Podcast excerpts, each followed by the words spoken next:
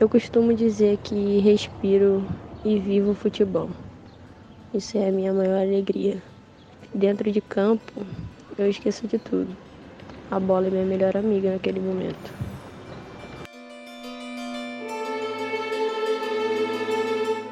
O que é sonhar para você? Para alguns, sonhar pode representar a vida, um carro, uma profissão, uma casa. Sonhar pode até ser simplesmente escolher algo para viver.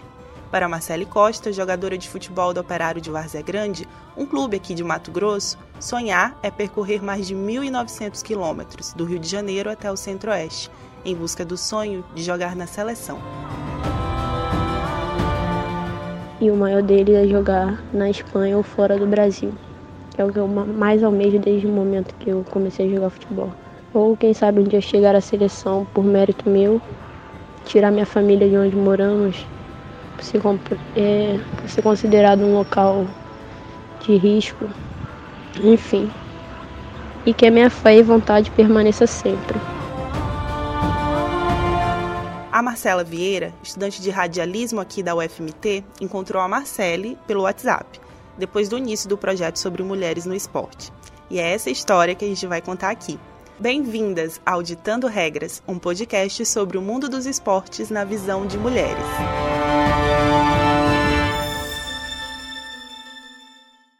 Meu nome é Marcele Costa, eu jogo no time atualmente do Operário, daqui de Mato Grosso, Cuiabá. E minha posição é atacante. Só para a gente entender, o Operário de Várzea Grande foi fundado em 1949 e já venceu 15 vezes o Campeonato Mato Grossense de Futebol Masculino. No feminino, o título veio esse ano e garantiu a vaga para o Brasileirão A2, que a gente fala mais tarde aqui no segundo bloco. A Marcele foi artilheira na competição com três gols, mas a história dela vai além do gramado. Como a maior parte das jogadoras, ela começou bem pequenininha, com seus sete anos de idade, jogando junto com os meninos. Comecei no esporte quando eu tinha uns 7, 8 anos de idade. Jogando no meio dos molequinhos, né? só eu de menina. E daí frequentava uma escolinha de uma, uma professora chamada Maristela, que hoje é minha amiga, ela foi primeira treinadora que me levou para fazer um teste e saber como que era algo mais sério. Quando eu tinha uns 14 anos, ela me levou para um clube chamado Rio de Janeiro, da onde eu moro, chamado Tigres do Brasil. E de lá foi que eu percebi que tinha realmente o dom de jogar futebol e que era aquilo que eu queria seguir para minha vida, né? Daí continuei trabalhando e vivo do futebol até hoje. Nos seus três meses que está aqui em Cuiabá, depois de estar em Brasília jogando brasileiro, sua rotina é de bastante treino e preparação física, pela manhã e pela tarde, para os jogos estaduais. Como já comentamos aqui, o sonho da Marcele começou no Jardim América, no Rio de Janeiro. O bairro de onde ela veio tem um dos piores IDHs da capital carioca e está imerso no cenário de violência. O Rio numa manhã difícil. No centro, na zona norte e na zona oeste, o dia começou com muitos homens armados nas ruas, bandidos e policiais. Dois suspeitos morreram. Aqui, Marcela encontrou uma saída pelo esporte para buscar seu sonho. E eu vim para cá por indicação de uma pessoa da Joyce ela, acho que foi em 2016, trouxe uma vez algumas meninas do Rio. Tem uma amizade com a dona Gil, que é a presidente do time do, do Operário. E daí ela me indicou ano passado. Aí eu vim, joguei ano passado. A gente foi campeão pelo mesmo campeonato estadual Mato Grossense. E eu fui a artilheira. Daí esse ano ela entrou em contato comigo novamente e me fez a proposta de voltar. Daí eu voltei. Não é novidade as dificuldades que o esporte feminino, em especial o futebol, passa no Brasil. Conversando com a Marcele, ela diz que enfrenta todos os dias obstáculos, seja no gasto como transporte, alimentação, materiais, qualidade do campo, além, é claro, do preconceito. É, são tantas, tantas ainda. Começamos pela dificuldade do transporte, para chegar no horário de treino, daí vem o campo, o material, preconceito, alimentação, alojamento e entre outras coisas que ainda precisa de, de mudança né, por completo.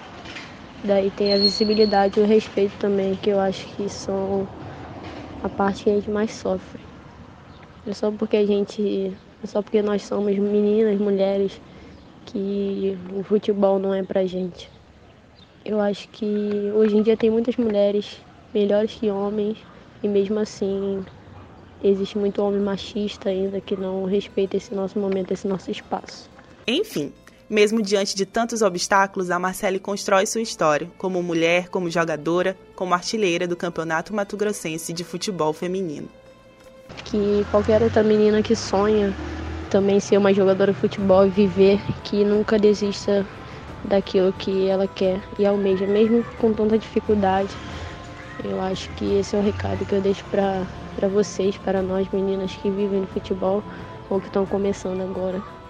É, é difícil, é, mas pensa pelo lado positivo. Você tá, tá fazendo o que você mais gosta e só tenha fé e procure sempre nunca passar por cima de ninguém. Às vezes Deus te tira de uma coisa porque não é aquele momento, mas lá na frente ele tem preparado algo muito melhor. E essa foi a história de Marcele Costa, jogadora do Operário de Várzea Grande, que venceu o misto na final do Campeonato Mato Grossense de Futebol Feminino e garantiu vaga para o Brasileiro A2 do ano que vem. Até mais!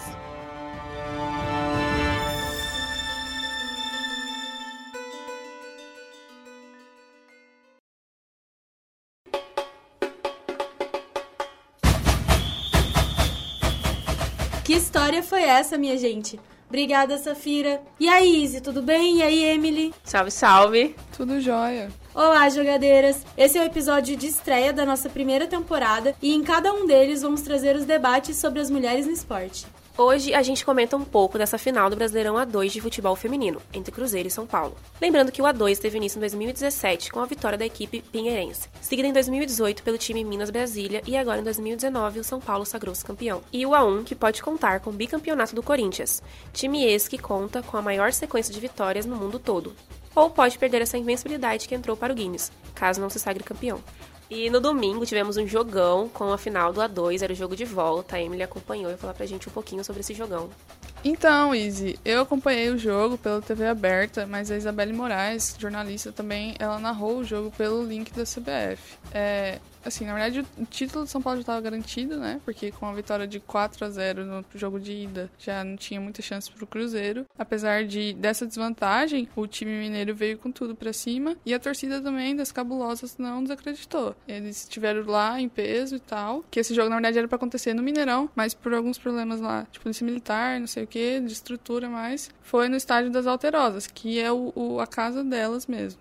Enfim, o São Paulo teve muito mais qualidade técnica Teve alguns erros, assim, alguns erros de passe, mas, assim, de modo geral foi muito domínio de bola, muita calma, muita experiência das meninas, inclusive que é um time muito jovem, mas apesar de ser muito jovem, tem muita experiência porque já veio de uma base mais estruturada, que nos últimos dois anos o São Paulo trabalhou em conjunto com a FBF e eles vêm com os subs já trabalhando bastante da base. É, o treinador também, ele foi formado na base, assim, formado entre aspas, né? Mas ele veio da base e conseguiu toda essa experiência a partir dela. Fez um trabalho brilhante, conseguindo levantar o título aí, levantar a taça. É, essa final, ela teve alguns erros de arbitragem. Teve uma marcação errada da bandeirinha no, no momento do pênalti, cobrado pela Duda, do Cruzeiro. E também um impedimento marcado na jogadora do Cruzeiro, que foi um pouco questionado ali, tanto pelo técnico do Cruzeiro, Hoffman Túlio, quanto pelas jogadoras reservas. Além disso, foi um jogo que teve 19 faltas no total, o que foi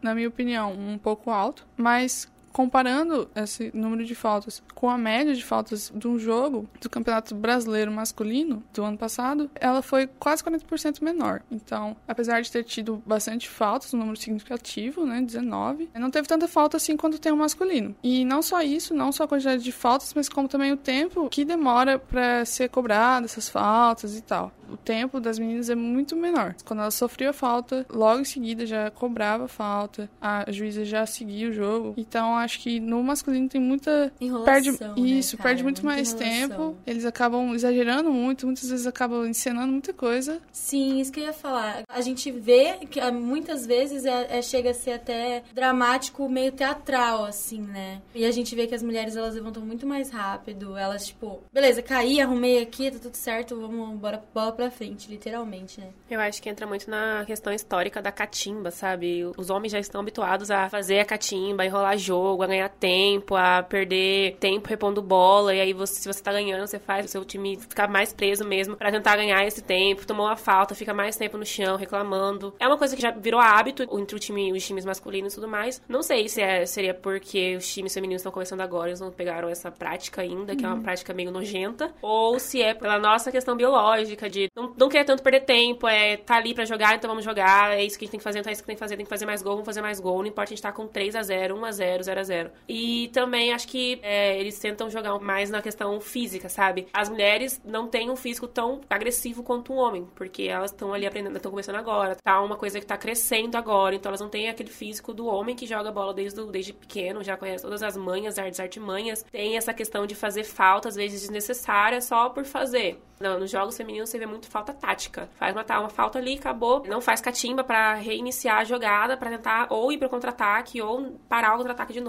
Mas é muito, acho que falta faltas táticas, enquanto que no futebol masculino tem muita falta agressiva que é desnecessária muitas vezes. Muitos Sim, momentos. e o que eu vejo bastante também, tipo, nos últimos jogos masculinos que teve, que eu assisti, a gente vê que o jogo para o tempo todo, é o tempo todo aquela encenação, aquela. Ai, parar o jogo pra fazer uma. tentar marcar uma falta, que não nem era uma falta, era só jogo de corpo mesmo. Vamos ganhar no grito, né? É, ah, pelo amor de Deus, gente. É, então eu acho que teve muito isso, assim. Tipo, as mulheres, elas têm um jogo mais rápido, elas estão mais dispostas a querer jogar mais. E além disso, né, o São Paulo, somando o jogo de ida, no agregado, né, o jogo de ida foi 4 a 0 lá no Pacaembu. Com esse jogo ficou no 1 a 1 ficou no total de 5 a 1 E se sagrou campeão da Série A2 brasileira, subiu pra Série A1 e sobe com ele também o Cruzeiro, o Palmeiras e o Grêmio, que vão disputar ano que vem a Série A1 do Brasileirão.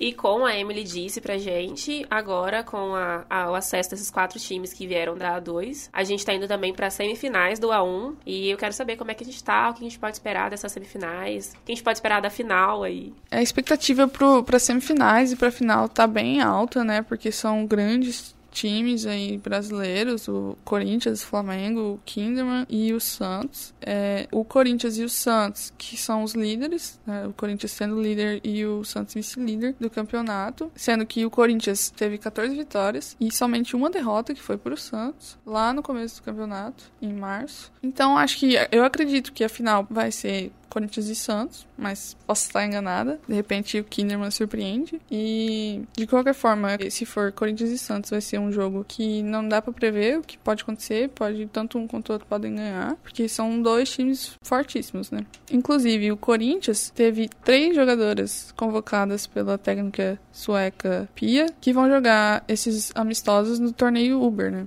Das oito jogadoras, então três jogadoras do Corinthians, que foi maioria. Inclusive a artilheira do campeonato, da Série 1, Milena, do Corinthians. Como a Emily falou, é, vai ser realmente muito complicado prever ou dar palpite sobre a final se for Santos e Corinthians, porque o Santos, que foi o único time que venceu o Corinthians nesse campeonato né, de 2019 no A1, enquanto que o Corinthians é o time que detém o maior número de vitórias em jogos, como eu falei no começo, e é complicado você prever quando você tem um, um grande adversário pela frente, como é o caso do Santos, que já venceu, foi o único time que venceu, e o Corinthians do outro lado que tá aí com uma excelente campanha. É bem difícil. E a Milene, que foi convocada pela Pia, como a Emily falou, sagrou-se artilheira isolada da competição no ano e na história do campeonato, tirando o mérito de uma Argentina que tinha 18 gols.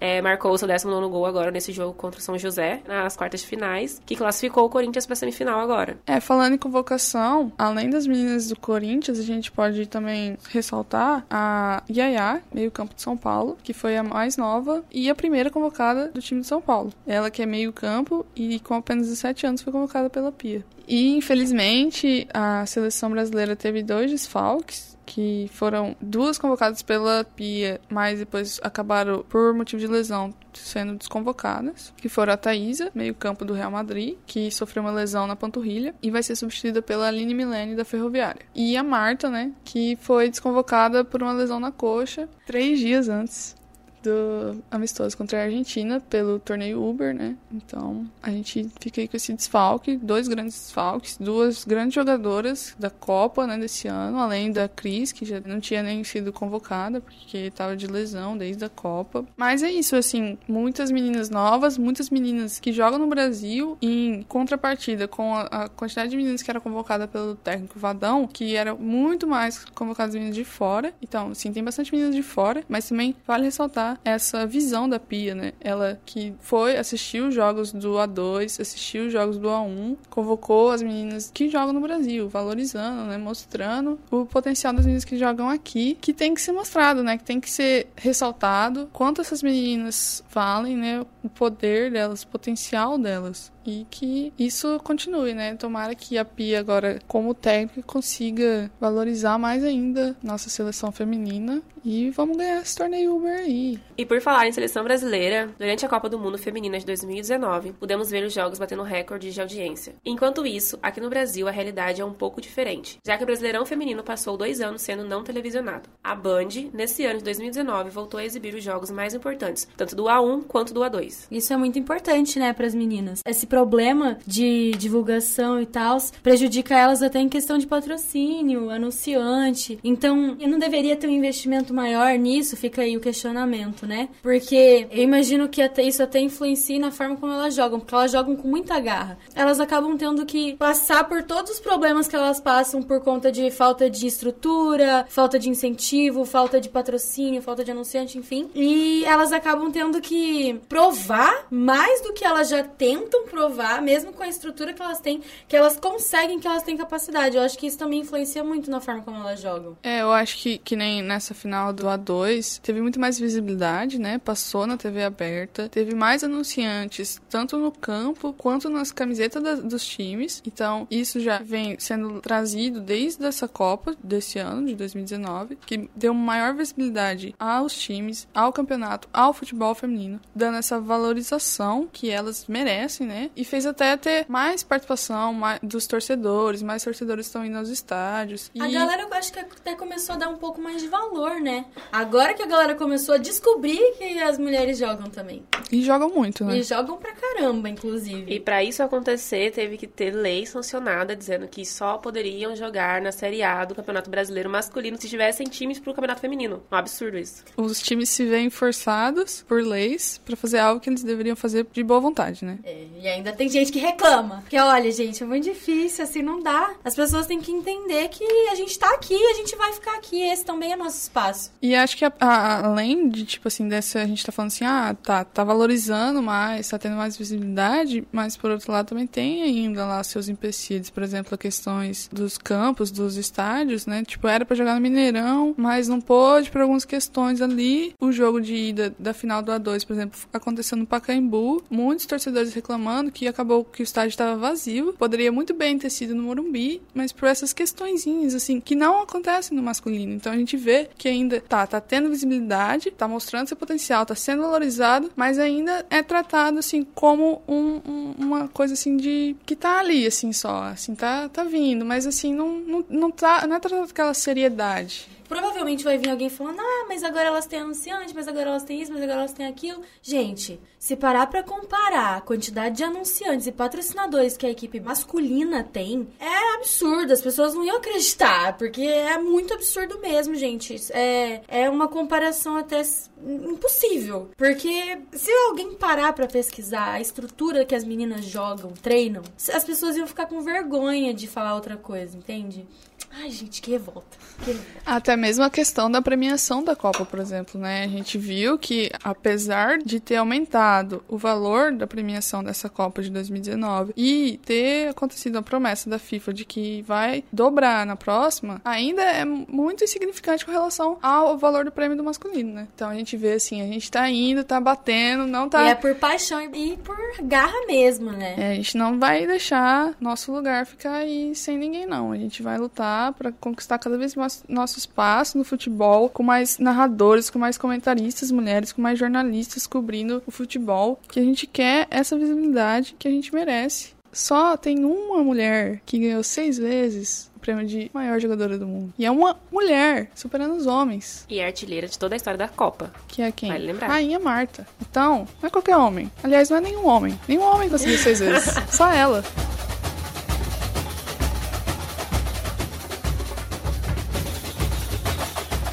Esse foi o episódio de estreia do Ditando Regras, que teve a produção de Marcela Vieira, na apuração diretamente do México. Na apresentação, eu, Natália Ockid. Eu, Safira Campos. Eu, Emily Botelho. Eu, Izzy Borges. E Isabelle Fanaia na edição. E a supervisão foi do professor doutor Luan Chagas.